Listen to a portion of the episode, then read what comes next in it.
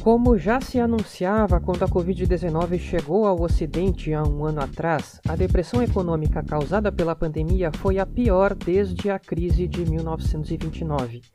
Conforme a gente avança pelos primeiros meses de 2021, os países estão divulgando os números oficiais do seu desempenho econômico no ano passado.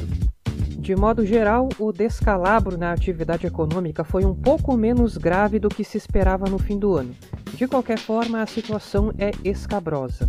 Os índices de queda do PIB de algumas das principais economias do mundo chegou aos 10%, algo que só seria esperado em circunstâncias cataclísmicas. Olá, eu sou o Rossano Vilagrandias e o tema principal desta edição de A Volta ao Mundo em 10 Minutos é Economia particularmente o desempenho econômico das três economias mais importantes do mundo: Estados Unidos, China e zona do euro.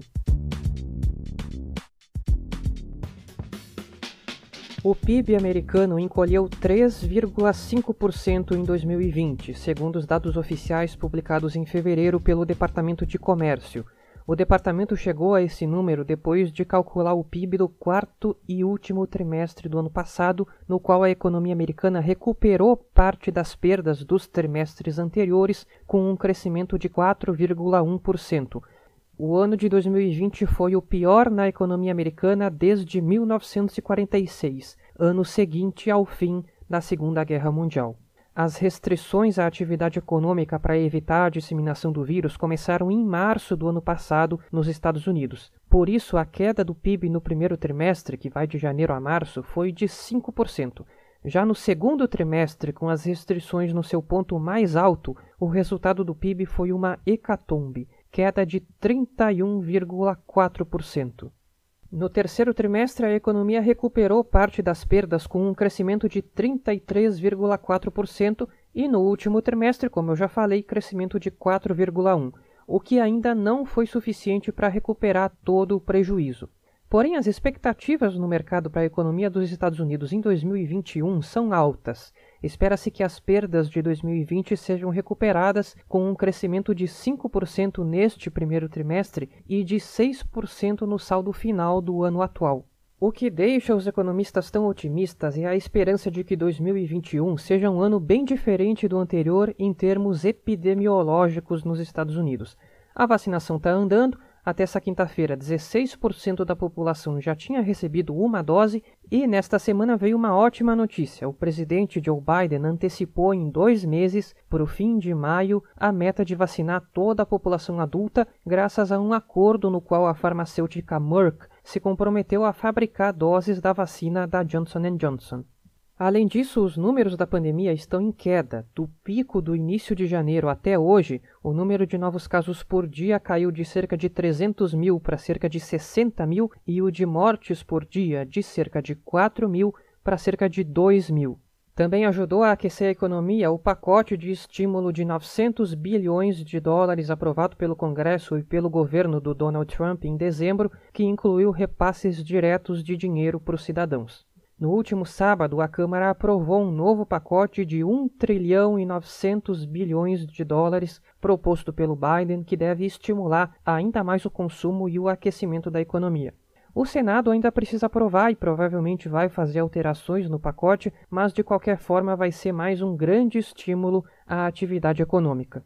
E um outro fator que mantém as expectativas altas é que o Fed, o Banco Central Americano, está mantendo a taxa de juros na faixa mais baixa, de 0 a 0,25%, e não deve subir, o que também favorece o consumo. A China foi a única grande economia a crescer em 2020, o que não quer dizer que os efeitos da pandemia não tenham sido devastadores. A alta do PIB chinês foi de apenas 2,3%. Desde 1991, a China nunca tinha crescido menos de 6%. A última vez que o país tinha tido um desempenho tão ruim foi em 1976, em meio ao caos social da Revolução Cultural. Entretanto, os 2,3% que a China cresceu foram muito bem recebidos porque as expectativas eram piores. O Fundo Monetário Internacional, por exemplo, previa uma expansão do PIB chinês de apenas 1,9%. A diferença é que a China foi onde a Covid-19 surgiu e, portanto, foi o primeiro país a impor restrições. Por isso, o grande tombo foi no primeiro trimestre de 2020. Os trimestres seguintes foram todos de recuperação. No ano passado, por causa da imprevisibilidade gerada pela pandemia, o governo chinês, pela primeira vez, suspendeu a meta de crescimento econômico. Nesta sexta-feira, depois de muito mistério, foi anunciada a meta de crescimento para 2021, 6%. É pouco, os economistas esperavam uma meta mais alta, o que levou a especulações de que Beijing teme uma nova onda da Covid-19. A meta foi anunciada durante a reunião das duas sessões, o encontro anual no qual o parlamento chinês e o órgão consultivo do Partido Comunista definem as prioridades para o ano. Nesta edição, que começou nesta quinta-feira, vai ser apresentado o Plano de Desenvolvimento Nacional para os próximos cinco anos. A economia da China não é mais socialista da forma como ela era até a década de 1970. Logo, o plano de desenvolvimento não é mais uma imposição detalhada de cotas de produção econômica, e sim um conjunto de diretrizes de política econômica. Ao longo de 2021, o governo chinês deve preservar a estratégia que utilizou para manter a economia aquecida no ano passado: grandes investimentos em infraestrutura e repasses diretos de dinheiro à população. O PIB da zona do euro também teve um desempenho melhor que o esperado, com uma retração de 6,8% em 2020, menos que a estimativa da Comissão Europeia de 7,8%. Ainda assim, foi o dobro da queda nos Estados Unidos. No quarto trimestre do ano passado, a economia da zona do euro encolheu apenas 0,7%, quando a estimativa era de 2,5%. Ao contrário dos Estados Unidos e da China, a economia europeia cresceu em apenas um dos trimestres de 2020, o terceiro, que vai de julho a setembro. Isso reflete os sucessivos lockdowns aos quais os países europeus foram submetidos. A zona do euro inclui os 19 países membros da União Europeia que usam o euro, o que inclui as grandes economias do bloco europeu: Alemanha, França, Itália, Espanha e Países Baixos. A Alemanha, quarta maior economia do mundo, encolheu 5% em 2020. Os países do Sul, mais dependentes do turismo, tiveram as piores quedas. Portugal 7,6, França 8,3, Itália 8,8, Grécia 10% e a Espanha teve o pior desempenho de toda a União Europeia, retração de 11%. A Europa ainda tem um longo caminho a percorrer para recuperar as perdas, mas a demora na vacinação torna os prognósticos delicados. Com dois meses de imunização, apenas 5,3% da população da União Europeia já recebeu uma dose de imunizante contra a Covid, o que está atrasando o alívio das restrições no bloco. A demora na recuperação da atividade econômica é ainda mais preocupante quando se leva em conta que, pela primeira vez, a soma das dívidas dos países da zona do euro atingiu a marca de 100% do PIB. Enquanto as restrições continuarem, os governos europeus vão continuar gastando mais dinheiro e recolhendo menos receitas. O problema é mais grave novamente nos países do Sul, principalmente na Grécia, cuja dívida ultrapassa 200% do PIB. O Japão, que está atrás apenas de Estados Unidos, China e Europa no ranking das maiores economias, encolheu 4,8% em 2020. Um crescimento melhor que o esperado no quarto trimestre deixou a economia aquecida. Na Coreia do Sul, que lidou muito bem com a pandemia e teve poucas restrições, o PIB caiu apenas 1%. Na Índia, o ano fiscal começa em abril e termina em março. No ano fiscal de 2020, que acaba neste mês, a economia deve encolher mais de 7%. A última vez em que o PIB indiano não cresceu foi em 1979. No Brasil, a queda foi de 4,1%, a pior desde 1990, e na Rússia, o declínio foi de 3,1%, o pior desde 2009. A economia do Reino Unido sofreu seu pior declínio desde 1709. O PIB britânico caiu 9,9% em 2020 e voltou aos níveis de 2013. Os efeitos das medidas para controlar a pandemia se misturaram com o Brexit. Durante o ano passado, já havia expectativa de que o comércio entre Reino Unido e União Europeia já não seria tão livre, o que acabou se concretizando. Desde 1 de janeiro, a burocracia se tornou um entrave nas relações comerciais entre britânicos e europeus. Retomando a série sobre as vacinas contra a Covid-19 aqui no podcast, vamos falar agora sobre o segundo imunizante chinês, a vacina que ganhou o nome de Coronavac. Ela é desenvolvida pela farmacêutica Sinovac. A Coronavac passou por testes conduzidos independentemente um do outro em diferentes partes do mundo. Os mais importantes foram realizados no Brasil, na Turquia e na Indonésia, e cada teste chegou a resultados diferentes de eficácia, o que fez com que a Coronavac ficasse parecendo uma bagunça, talvez por falha de comunicação da Sinovac em dizer de forma mais clara quais são os dados que realmente importam. Segundo a Sinovac, os dados definitivos sobre a Coronavac são aqueles dos testes feitos no Brasil pelo Instituto Butantan, o Centro de Pesquisas Biológicas do Estado de São Paulo, que desenvolve e fabrica a vacina em parceria com a farmacêutica chinesa. Esses testes envolveram 13 mil voluntários. O primeiro dado de eficácia apresentado pelo governador de São Paulo, João Dória, em janeiro foi de 78%. Porém, na semana seguinte, o Instituto Butantan corrigiu o dado de eficácia para 50,38%. Segundo o órgão, o dado de 78% diz respeito a casos moderados e severos, enquanto o dado de 50% inclui também casos leves. 50% torna a Coronavac a menos eficaz entre as principais vacinas contra o coronavírus, mas os dados dos testes realizados com a mesma vacina na Turquia e na Indonésia chegaram a resultados diferentes. Na Turquia, a testagem com 1.322 voluntários mostrou eficácia de 91%, um índice parecido com as vacinas Pfizer, BioNTech e Moderna, que são as mais eficazes. Na Indonésia, foram 1.620 voluntários e a eficácia foi de 65%. É preciso levar em conta que os testes da Turquia e da Indonésia foram feitos com muito poucos voluntários para uma fase final de testagem.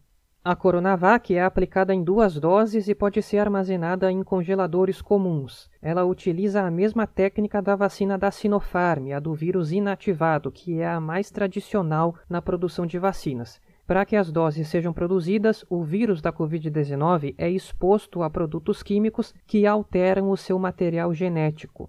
E assim o vírus fica incapaz de se reproduzir. O vírus inativado é inserido dentro do corpo pela vacina e o organismo desenvolve imunidade.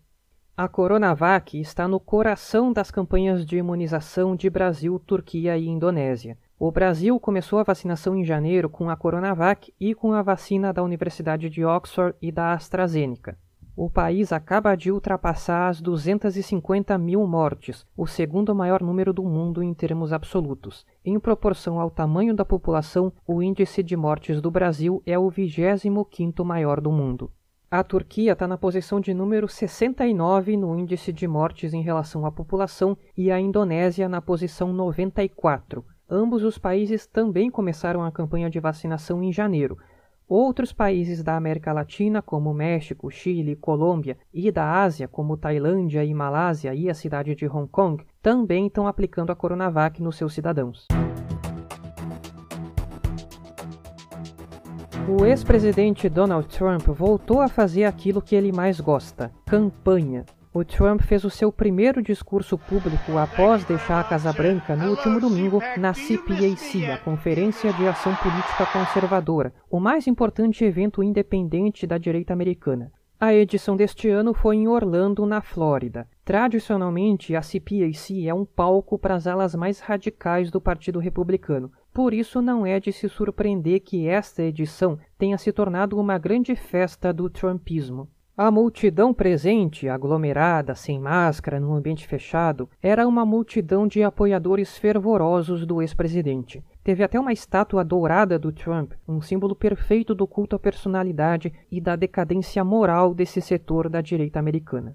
Os políticos que mais adulam o Trump estavam presentes, repetindo as teorias da conspiração de que as eleições presidenciais foram roubadas e todo o panteão de falácias do movimento populista do empresário que virou presidente. Representantes da ala séria e moderada do partido, como o seu líder Mitch McConnell, não foram convidados. Os analistas políticos esperavam que o Trump respondesse a duas perguntas importantíssimas no seu discurso. A primeira, se ele vai criar um novo partido. O Trump afirmou com todas as letras que não vai criar partido algum. Ao invés disso, ele vai apoiar candidatos ligados a ele para vencerem as primárias do Partido Republicano nas eleições do ano que vem para o Senado, Câmara e governos estaduais. Não esqueça que nos Estados Unidos o mandato de deputado é de dois anos e, portanto, todas as cadeiras da Câmara vão estar em jogo novamente no ano que vem. A segunda pergunta, se o Trump pretende concorrer a presidente pela terceira vez em 2024, ficou sem resposta. Ele jogou com a curiosidade em torno da questão e disse, aspas, em breve haverá um novo presidente republicano na Casa Branca. Eu me pergunto quem será. Fecha aspas. Ao deixar essa questão no ar, o Trump garante que a sua voz vai ser a dominante no partido nos próximos anos. Em meio à choradeira sobre o resultado das eleições do ano passado, respondida pelo público com gritos de você venceu, o Trump disse o seguinte sobre o governo atual, aspas, Joe Biden teve o primeiro mês mais desastroso de qualquer presidente na história moderna. Em apenas um mês, nós fomos de América em primeiro lugar para América em último lugar. Fecha aspas. Ele citou nominalmente cada um dos políticos republicanos que votaram a favor do seu impeachment na Câmara e no Senado e disse que eles podem destruir o país. O Partido Republicano não está dividido. A única divisão é entre um punhado de políticos do establishment de Washington D.C. e todo mundo no resto do país. Fecha aspas. Na pesquisa feita durante a conferência com os participantes, 55% disseram que o Trump é o seu candidato favorito para as primárias do Partido Republicano para presidente em 2024, um número surpreendentemente baixo, já que o evento estava abarrotado pelos trumpistas mais fiéis. O governador da Flórida, Ron DeSantis, ficou em segundo lugar com 21% e a governadora da Dakota do Sul, Kristi Noem, em terceiro com 4%. Ambos estão entre os mais trumpistas dos governadores atuais dos Estados Unidos. A mesma pesquisa mostrou que 95% dos participantes da conferência defendiam que o Partido Republicano se mantivesse fiel às ideias do Trump. E antes de encerrar, uma correção. O primeiro país a autorizar a vacina da Johnson Johnson contra a Covid-19 foi o Bahrein. Na edição do dia 25, eu tinha falado de maneira equivocada que os Estados Unidos seriam os primeiros. A Agência Sanitária Americana aprovou a vacina no último sábado. Até a próxima edição.